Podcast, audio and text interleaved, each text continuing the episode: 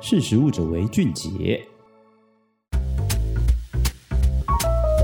各位好，我是实力的仪展哦。那我们今天非常荣幸可以邀请到。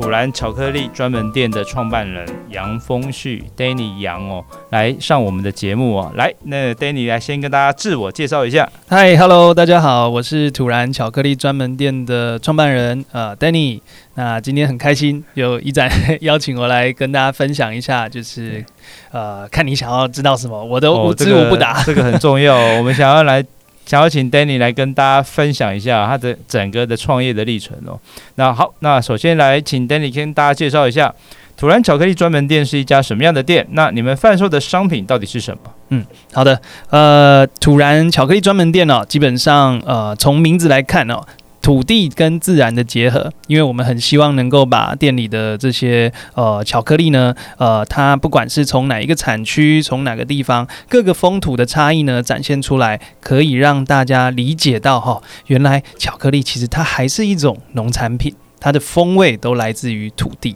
那呃，土然这间店呢，跟一般的巧克力店、甜点店到底有什么不一样？呃，最大的差异在于，我们所有店里用到的巧克力都是直接哦，从可可豆开始哦，从产区的挑选到后面的烘焙、研制，到最后调温成一块一块的黑巧克力，这些都是在土然完成。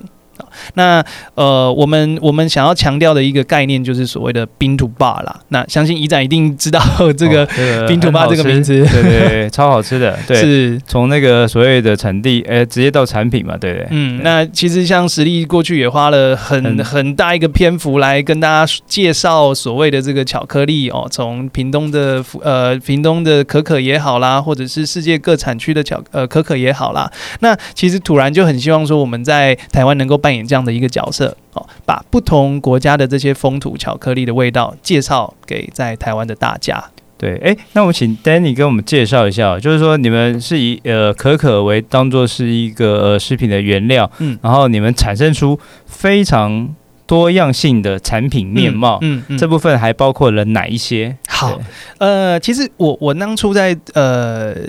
规划这一间店的时候啊，因为我我知道哈，因为大家对于巧克力的想象，可能不外乎是第一个，要么很便宜，便宜到呃，便宜的是什么？就是可能我们小时候把它当做是零食、糖果这样子，随便在哪里都买得到，可以吃得到。好像另外一方面，大家又会把它当做一种很很奢侈的东西哦。今天就只有在送礼哦，我以前就是出国一定要带回来的伴手礼啊，机场买的，你知道那些嗯。G 开头的牌子，哦，没错。那对我来讲，我就很期待是能不能让巧克力呢？哦。高品质的巧克力，再进一步的变成大家的日常，所以我会除了把这个吃的这个形态啊，把吃的巧克力，我把它转换成是可以用喝的方式。那其实这也呼应到说，我们在讲讲讲述这个 bean to bar 这个概念。bean to bar 它本来指的是一颗一颗的可可豆啊，我们做成一片一片的巧克力 bar 巧克力砖，但是我实际哦就把它转换成说哦巧克力的。bar，我把它设计出一个吧台哦。今天大家走进那个门店，非常的有设计感哦。如果大家有机会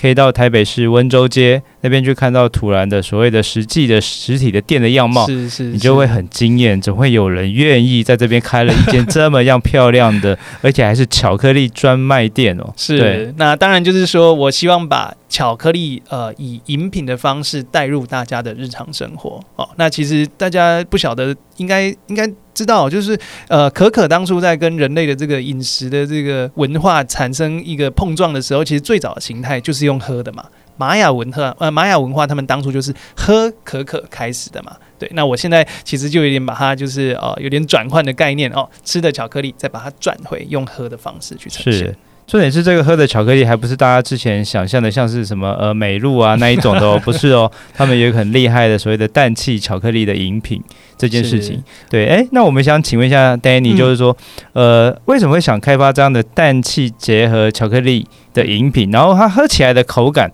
跟我们过去的想象到底有哪些的差别、嗯、啊？其实当初啊，会这样子踏进所谓餐饮圈、烘焙圈，其实是因为在咖啡店，我是在咖啡店受到启蒙的哦。那时候呃，有氮气咖啡呃，嗯、这么说好了，那个年代还没有，还没有。可是因为呃这么多年来，其实跟咖啡一直都脱离不开这个很亲密的关系，所以在偶然的状态下，也是接触到所谓的氮气咖啡、氮气茶。那我就发现说，哇，原来氮气可以让这个茶或咖啡在呈现的时候，口感方面、风味，风味哇，可以有这么这么好的这个改变。那我就开始思考说，怎么没有人把这样的一个概念应用在巧克力？所以我就开始做功课。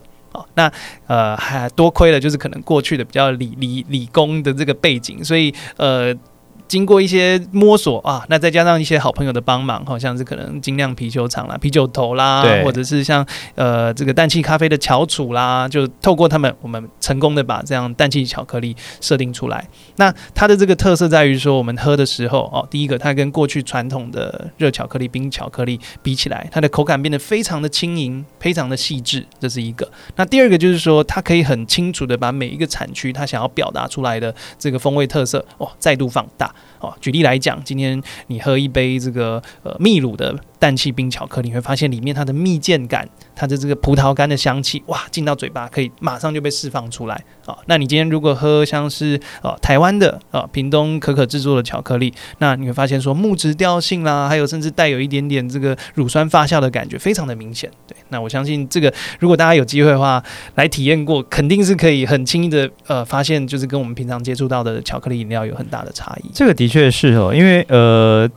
土兰基本上做了全世界将近快九个产区的精品巧克力哦，精品可可。那怎么样去好好的呈现各个产区的风味？嗯、透过氮气的这样的一个呃加工的方式。刚才 Danny 有介绍，怎么样把各个产区的风味用这样的方式来呈现，其实是的确是过去大家对于巧克力饮品没有想象过的方式哦。是对，那也非那也就是说，我们刚才一开始就是先请 Danny 帮我们介绍，其实我们今天最主要的用意，其实是想要 Danny。来跟大家完全的来剖析他的创业之路啊，创业嘛，对，因为我觉得就是说，台湾做饮食创业的人非常的多，嗯，对，那这步路其实有它的呃好处，嗯，然后也有它的辛苦的地方。那今天就是想请 Danny 来跟大家分享哦。那那首先我们还想要问一下 Daniel，就是说你原本在担任再从红的行政主厨，那为什么后来就是有自行创业的开店的想法？嗯，当初我们知道那个土然是二零二一年去年在疫情整个爆发之前成立的，没错。好，那为什么会从呃再从红这间所谓的台湾在地食材的一个所谓的一个品牌，不论是果酱或软糖的品牌，怎么样开始跳到真的是全新自己出来创业这件事情？其实啊，我觉得不管是过去在再从红的阶段哦，或者是现在的突然的阶段，对我来讲，我做的事情从头到尾都没有改变。对，甚至说他的这个初衷，他的这个理念，其实我们要再强调的都是什么？都是来自于农产品嘛。你看，再从红，我们做了这个台湾在地的各式的水果、茶叶、食材。那现在其实对于土然来讲，我们在处理的，我们在进行的是世界各地的可可，是、哦。那这些东西其实重点都在于它本身来自于大地土地的孕育，才有这些风味啦。那呃，我想哦，当初会把这个土然当做一个另外一个品牌线做出来，主要是因为呃。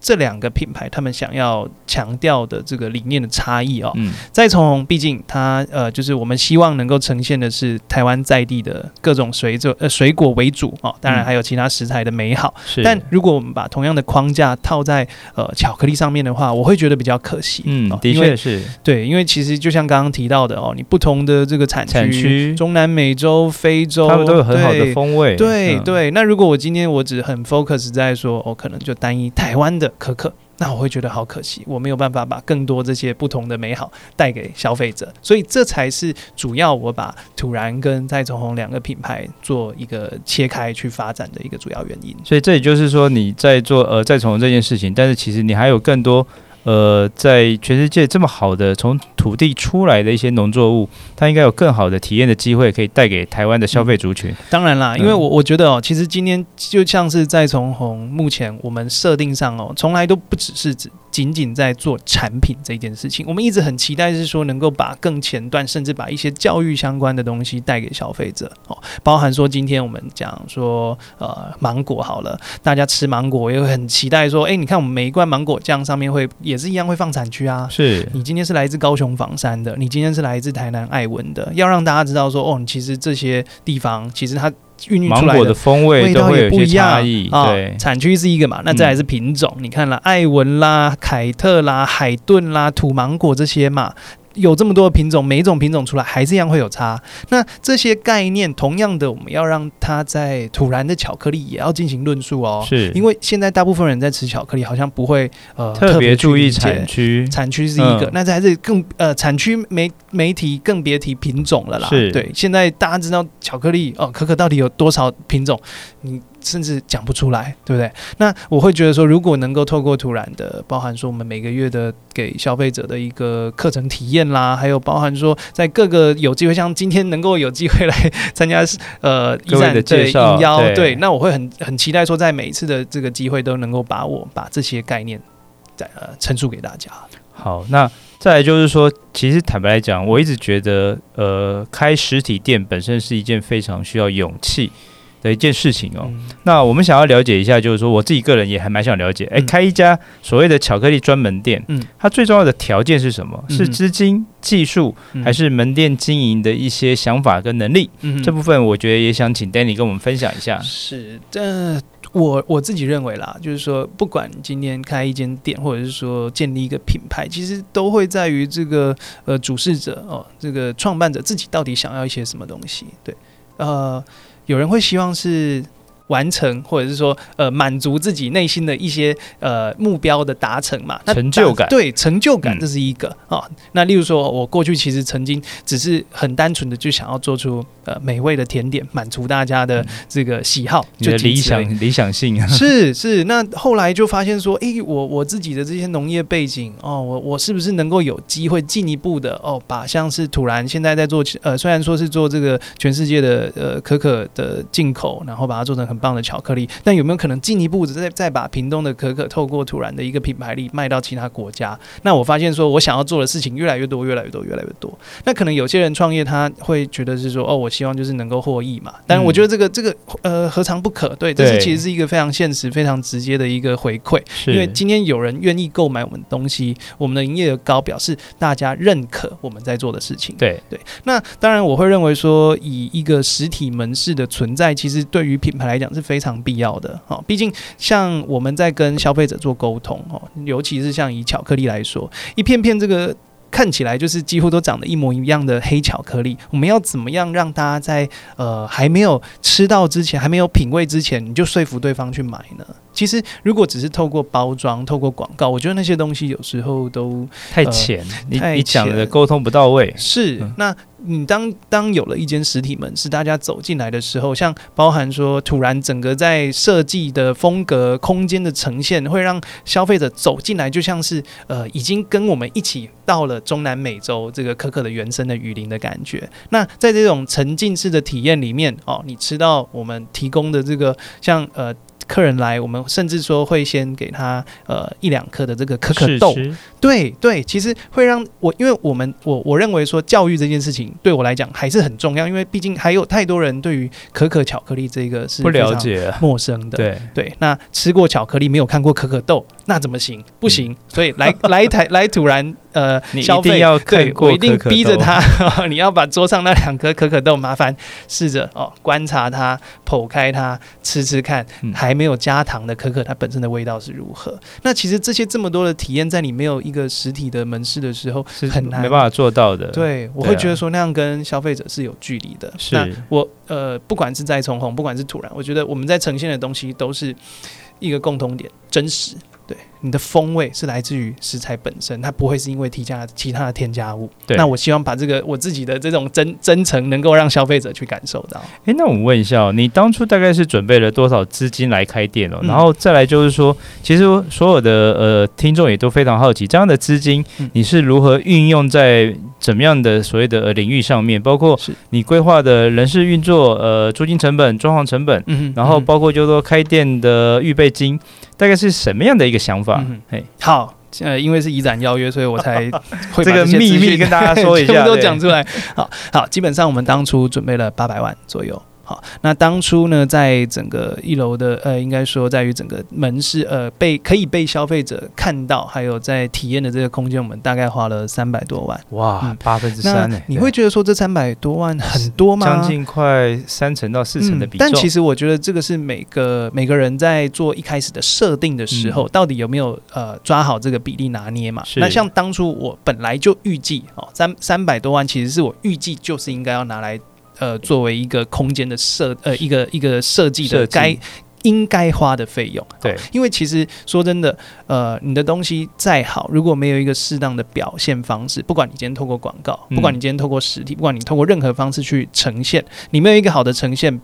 大家看不到的，对，因为毕竟一开始大家都还是视觉动物，所以对我来讲，哦，我等于有点像是我我把呃所谓的一些行销呃或者是广告的费用，我把它转嫁在我的实体的装潢上面，对。对，所以我认为就是坦白讲，门店的装潢呈现就是一个最好的视觉的沟通跟广告，是确实这是一个。好，那所以我我认为我这三百多万花的非常的值得，好，那接下来呢，当然就是会考虑到像是预备金啦，一般基本上啦，以餐饮来讲，我们当然。会抓两到三个月的这个怎么讲预备金？预备金，预备金就包含说你这这这几个月里面的人事费啦、食材费啦、房租哈。是。那因为都多多少少会有一些突发状况，所以你必须要预期说有有至少要有三个月，在你还没有任何收入的时候，你还是有这个预备金可以去 cover。嗯哼。那再来的话，呃，如果是以这个。成本结构来看，哈，基本上啊，一间呃，我们先不要讲获益好了，好，我们先讲说可以堪堪打平，我们先不要，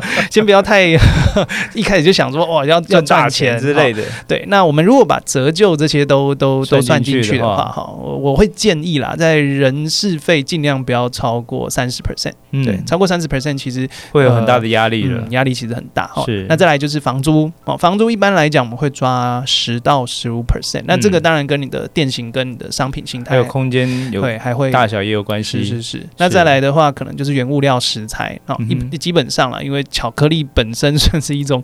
呃高价物品，对，几乎都进口，不然全世界九大产区怎么来？是对，所以相对的，我们的食材成本会比一般的店再稍微高一些哦。我们至少也要抓到大概三十到百分之三十到三十五。对啊，而且刚才 Danny 在一开始还还没开始录之前，还有跟我们谈，就是说，你知道台湾这些。巧克力的进口，这些可可的进口，它是没有代理商的，它都得要自己去。谈来的哇，那这个沟通的成本也是一般人没办法想象的。当然啦，我觉得这也是目前的状况哦。你看，可能就跟十年前、二十年前的咖啡市场一样哦。当初的这个生豆进口商可能就一两间，但现在的话是几乎是已经十十倍以上。哦，还有像这些咖啡店的数量哈，你从过去到现在大概是指数性的爆炸成长。那其实我真的也很期待说，有没有一天哦，我们。当这个巧克力变成各位的日常的时候呢，就像咖啡一样，没错。你早上喝的时候，呃，想要喝东西的时候，你不会是只说我我想要喝一杯咖啡，咖啡。我今天我会想要说，哦，我想要一杯哥斯达黎加的巧克力，克力。我想要来一杯台湾的巧克力，哇，那个是。突然，还有应该说是我自己，我自己一个最大的心愿。嗯，那到了那个时候的时候，其实其实就不会是只有一间突然，就是整个供应链的供应都完全没有问题，嗯、因为市场都打开都跟。而且我觉得不一定是要突然一间店去做这件事情啊，我反而是其他有很多品牌哦，因为一起就引进来。对对对，嗯、那到那个时候，其实台湾应该就会有一个专门在进口可可的这个厂商或品牌去做这件事情嘛。嗯、那我觉得这本来就是分工，是嗯。哇，我觉得那个的确，Danny 的呃梦想非常的非常的令人钦佩。那当然，我觉得这个也是每一个创业者他一定要具备的想象的能力，不然创业这么艰辛，怎么走得下去？对不对？好，那我们再来就是说，我们刚才。Danny 刚才也有提到，其实就是说他他的店内其实设计了蛮多的巧思哦，对啊，等下 Danny 可以跟我们讲一下你店内的设计的巧思，嗯、然后再来就是说，那这样的装潢成本你是如何看待？刚才 Danny 有觉得就是他花的非常的值得，嗯、那你怎么样去评估这件事情呢？嗯，好，简单来看了，我们先从数字面来看，装潢费它其实是就等于是固定一定要被折旧掉的嘛。那如果我以一个店呃基本如果租约达五年来看。那五年五年的话，总共是六十个月，六十个月除以三百万，那一个月是多少钱？大概五万嘛。对呀，五万块钱。那其实说真的，当这五万块我没有在，我把它当做是一个行销广告的一个执行的就是折呃换算来看的话，它其实如果能够成呃很顺利的让我带到该有的人。人，客人呃、第一个哦，来客数。第二个是什么？其实对于品牌的形象，其实是非常、呃、重要跟加分的。没错，没错。就像是以突然近几年来，呃，应该哎，我们也没到几年，近几个月来，我们发现哦，不管是跟精品的合作啦，还有像是跟企业的邀约，还有跟很多 To B 的呃这些伙伴在讨论过程，他都是进到你的门店，没错，马上约就签下去。第一眼啊、呃，第一眼还有第一个感觉对了，哇，其实后面都很顺。都很老台，对，因为他知道我们的品牌建立在该有的高度、该有的美感上面。对对，这个空间代表的不只是我们商品，我们对于商品的一个执着，甚至同时他会理解到我们对于这些细节一个都不会放过，他就会很放心跟我们合作。其实过去有几年了，台湾网络上有非常多精品巧克力一页式的购买网页，嗯、那个价格也都蛮高的。可是呢，坦白讲，就是说，如果你真的没有去。它是一个真正拥有实体店面的的门市，怎么敢买呢？嗯，对啊，嗯、所以我会觉得 Danny 的这一这一点的设计哦，其实是让我们觉得还蛮有前瞻性的、哦。然后再来就是说，我们想要了解一下，就是说，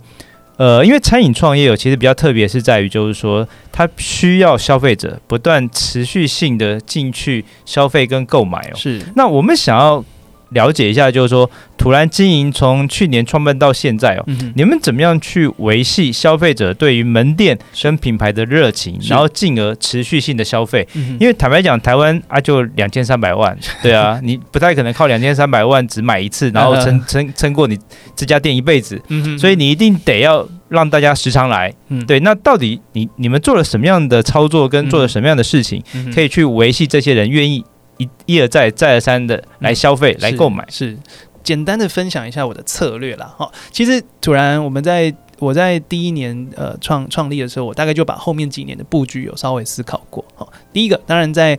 呃，第一年跟第二年当然会是以温州街这个形象店为主，去，去对去去做一个主主主要的一个呃发展展现的一个场域。是，那其实先就先我们先讲商品面好了，像我们刚刚提到说有九个不同的产区，你觉得我会一次把九个东西就拿出来让消费者体验吗？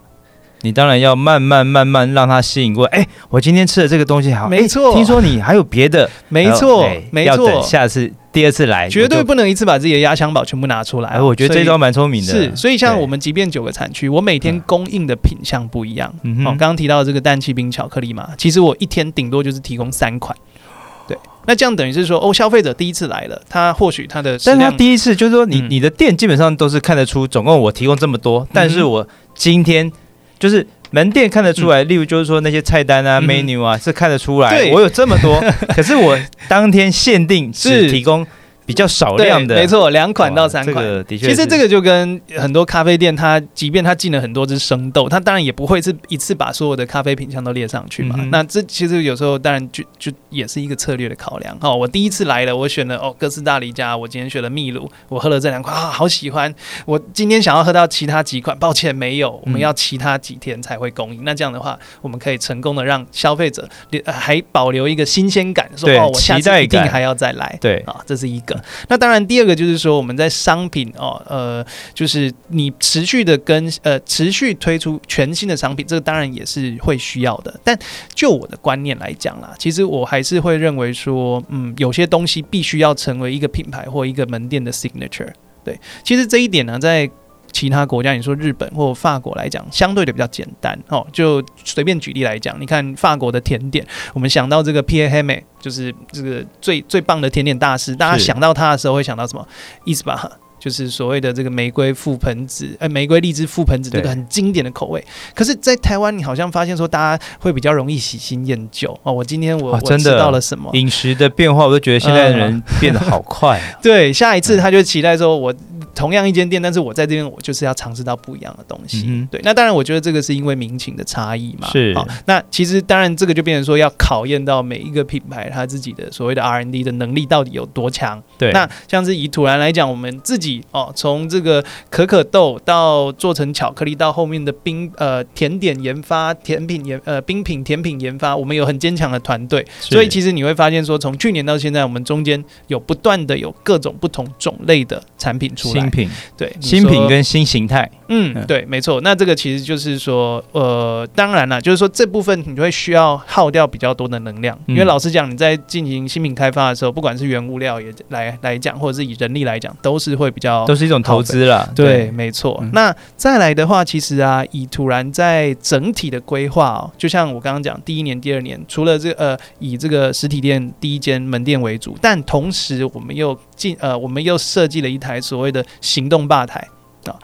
这台行动吧台，它主要的目的是什么？它可以让土然参加各种不同的 event，嗯哼，市集也好，今天跟其他品牌合作的联名，呃、对对，联名场域共同展示，甚至提供给 VIP 的这些餐饮体验啦。嗯、我们透过这个行动吧台，可以把店里哦原本只有在店里可以体验到的这个冰巧呃氮气冰巧克力，这个行动吧台走到哪里，它就可以供应土然的商品。所以呢，等于是我像今年虽然说在年中有稍微还是有疫情的影响，是。可是我们包含在呃 Verse 好，那在这个士林艺术中心对。呃举办的市集，还有包含是我们甚至去了新竹的透明市集，还有像最近我们跟爱美韩社的合作，直接把这个吧台进驻到他们一楼的大厅。我们透过这样的方式，可以让土然的这就是整个广度，嗯，它的这个受众可以一下子扩大打开。好，这是我的第第第二步棋啊。第三步是什么？其实接下来突然，呃，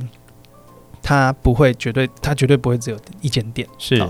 呃，我期待啦，就是在后续的、喔、第二个空间、第三个空间，它可以跟不同的元素去做结合。嗯哼，像呃，一展不晓得知不知道，我们在年初在林口其实有一个慢闪店，有、喔、那个我看到。嗯，那像那边的概念呢，我们就是跟茶这个元素做结做结合。那个空间你走进去，哦，好像是一间日式的茶屋。我们提供的是什么啊、哦？你今天其实是你可以选择不同的茶种去跟巧克力做搭配，搭配对，喝茶配巧克力其实是非常好的组合。那甚至哦，再进一步，我们把一些日式的这个元素啊、哦，像我们那时候做了一款叫做呃热的焙茶巧克力，哇哦，就把日式的焙茶，甚至还多加了一点呃黑糖哈、哦，有一些和风的元素，把这个、嗯、呃这些元素带进去跟巧克力做结合，哦，它就是一个新的形态。那甚至接下来第三间店第四间店，我其我自己可能想好，就是说，哦，今天它可以是跟咖啡做结合，哦，那它跟咖啡我们会想象是一个比较 chill 的空间，嗯哼，哦，那所以我走进来是很轻松的，点杯咖啡一样的，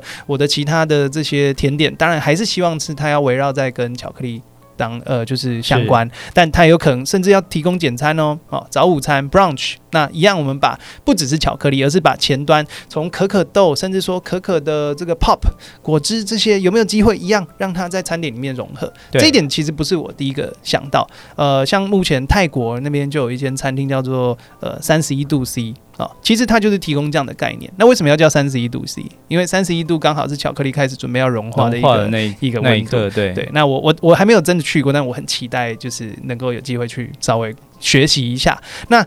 再回来哦，刚刚讲说茶啦、咖啡，是不是另外我们也可以跟酒做结合？哦，像我心里现在想象的，有可能是一个非常 old fashion 的一个烈酒吧，走进去你就很很帅气的说：“哎，我要来一杯威士忌搭一片黑巧克力。”帅气的哦，喝完酒品完巧克力散人，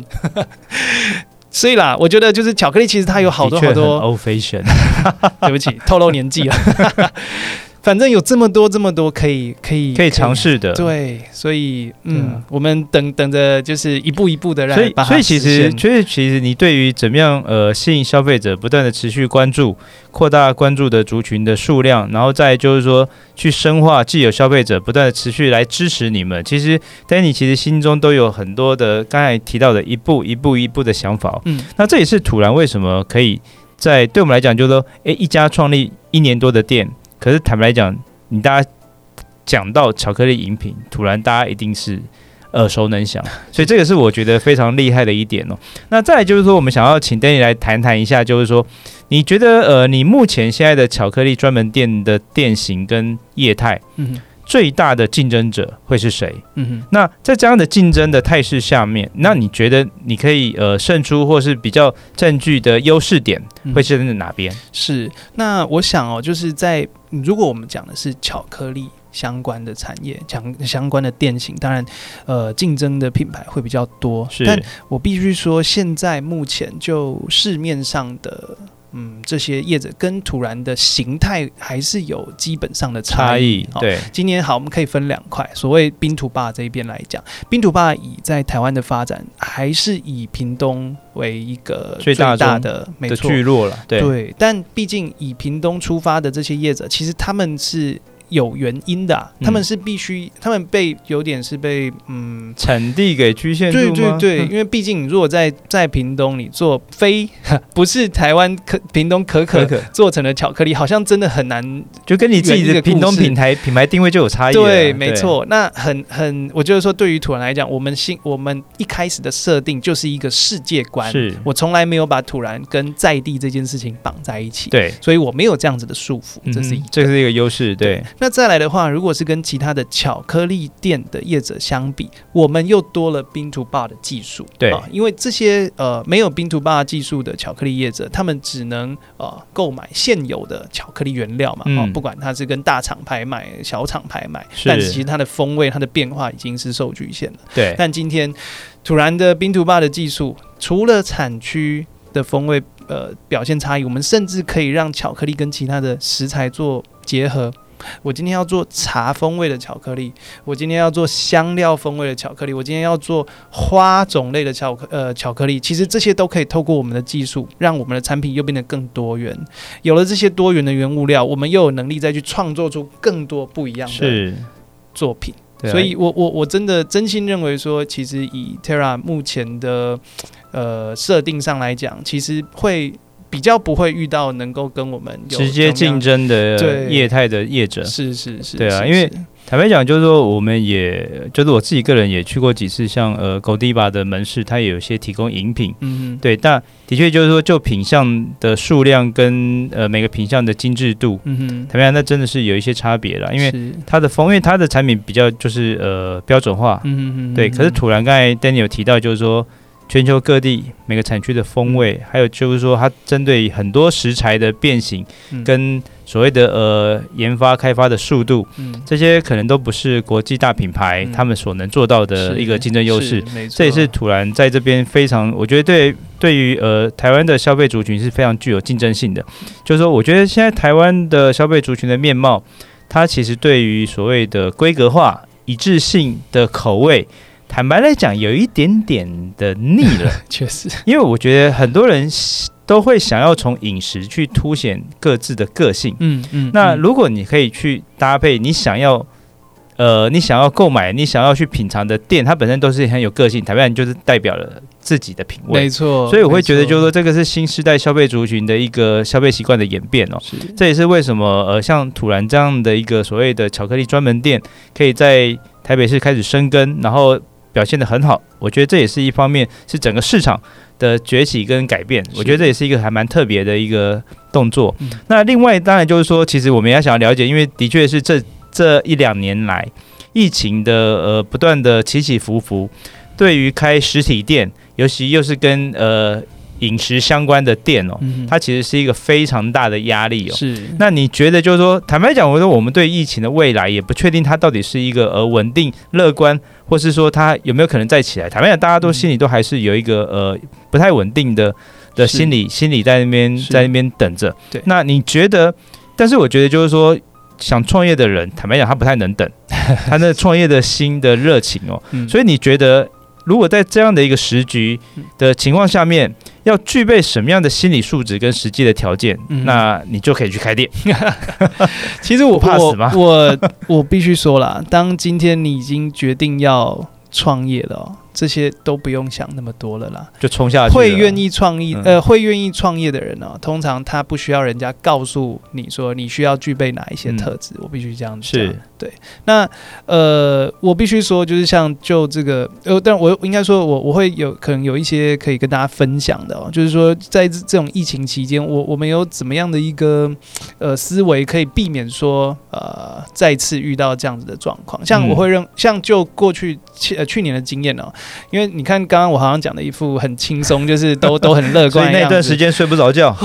睡不着觉，真心的睡不着觉，是需要吃吃药控制的那种睡不着觉，非常焦虑啊。嗯，因为当那个内用的那个禁令一下来一下的时候，哇，那个是真的是从头直接冷到脚底啊。嗯，对啊，因为你知道说接下来的这可能，因为那你不知道会对拖多久，不知道会多久，你会完全没有办法预预料跟预应，那个是非常恐怖。那当然就是说，身为一个创业者，其实你没有完全没有机会，没有回头路了，对你也没有办法停下来休息，或者是呃喊 就是喊喊救命，没有办法。所以那时候其实我们紧急的做了几个措施嘛，哈，如何把店内原本以一间就是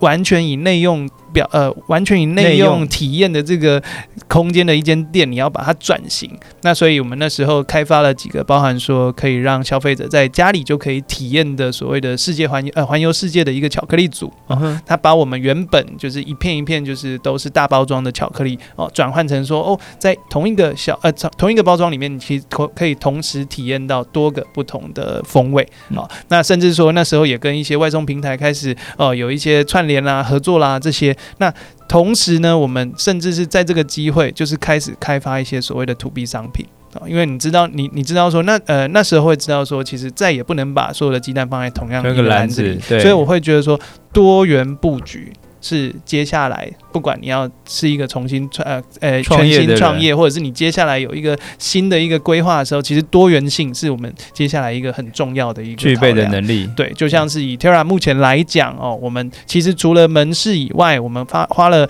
相当多的呃心力在开发所谓的 To B 哦，包含说现在有可能是餐厅也好哦，咖啡店也好，甜点业也好，他们已经可以买到突然提供的巧克力原物料。是对。哇，那这个真的是非常的重要，因为坦白讲，因为我觉得这就是现在开店的人一定要做的准备哦。对啊，因为我觉得就是说新时代的人，尤其是年轻人，他们如果不想受受聘于人家，就是年轻人。台湾年轻人其实非常喜欢走创业这一条路哦。那创业这条路其实折损率又非常的高，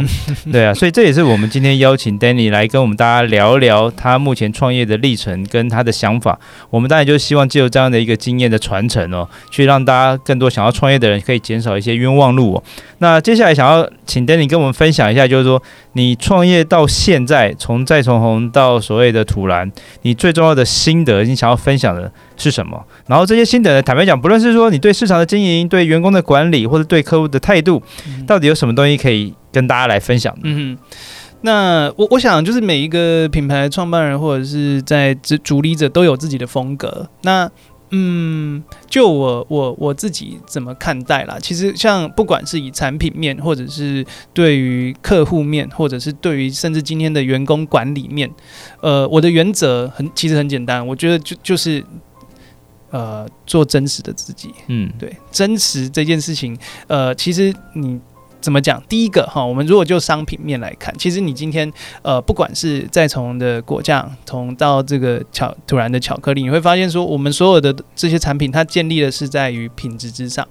我们一定要东西品质要顾好以后，你后面不管是透过呃以土然来讲，我们用了呃空间设定，或者是用各种方式去呈现，其实它最最终在表达的都还是食品它本身的真实的风味，对，对真实的美好，让消费者能够感受到哈。那再来的话，像我们对待于呃对于客人顾客哈，不管是今天对于土 C 端或者对于土 B 端，其实我们在呃整个的沟通过程，我都告诉我的同事们，一定就是要保持非常的。呃，透明的感觉，透明的是什么意思？就是说，像我们今天在制作饮品，其实我我从头到尾都希望，呃，消呃同事在制作的时候要让消费者看得到。得到。对，我觉得这件事情很重要，因为呃，他看到我们的制作，其实他会相对的对我们的产品产生信任感，你会知道说，哎、欸，在你的制作过程，我们很注重呃，不管是整呃这个干净的程度，包含呃可能就是各方面的这些呃管理上，其实他看得到我们是非常透明的。对，那。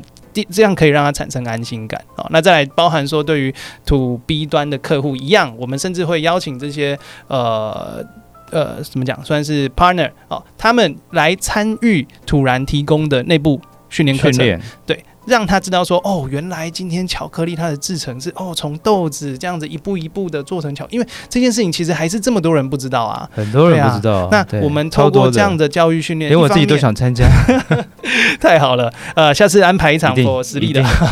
对，因为这些过程他们一样哈，知道我们怎么做。那甚至说我们在这些呃制作的过程会让他知道，哎、会会告诉我们 partner 说，哦，原来我土然的巧克力跟其他你买得到的巧克力到底差一点在哪？嗯、那在这些呃合作的呃合作的通路知道了以后，其实他会更愿意帮我们把这些资讯扩散出去。对对，他会帮我们当做当做我们最棒的传传声筒，把这些资讯再进一步的 pass 给所有的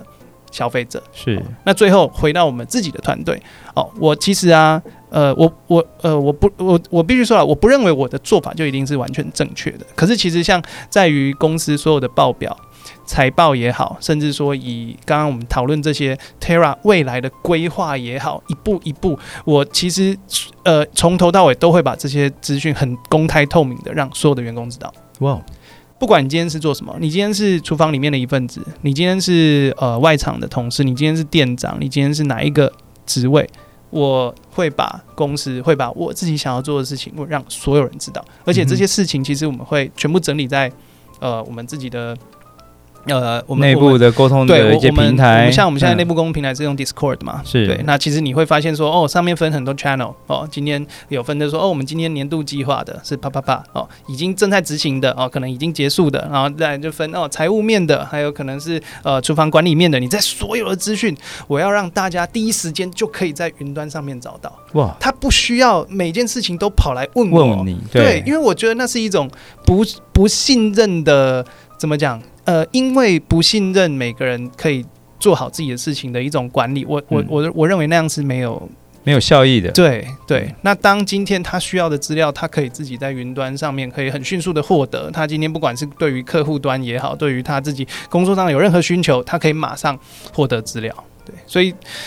呃，这是我我我我对于我自己这样子从以前走到现在，我这个创业的历程可以跟大家分享。对，就是说，是对外基本上你很真诚的把自己的个性样貌去跟你的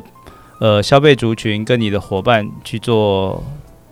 沟通跟展示。对内同样你也非常真诚的开放给内部的同仁跟伙伴。告诉他们你的想法、公司的布局、内部的运作，嗯、我们该怎么样一步一步的走？是，其实我觉得这个是一个呃新时代的创业者你必须要做的一件事情哦。因为坦白来讲，就是说，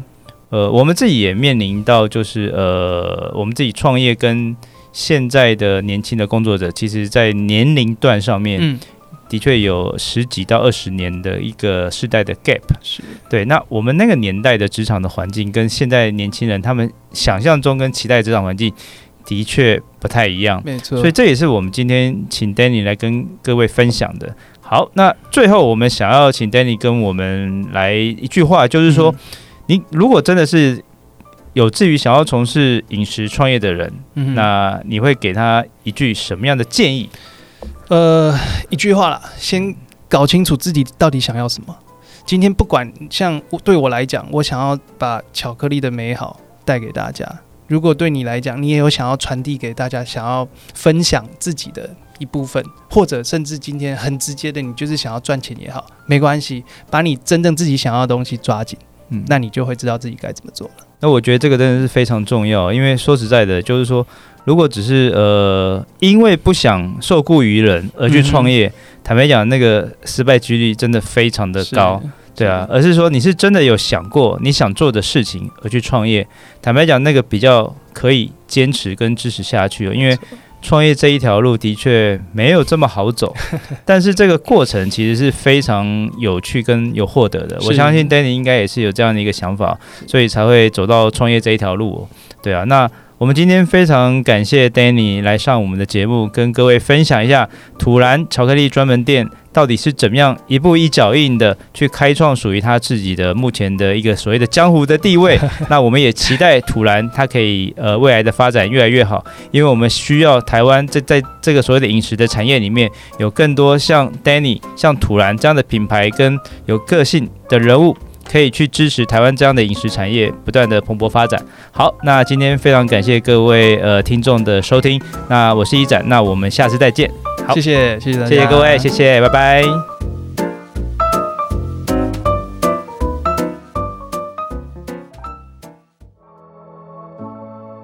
识时务者为俊杰。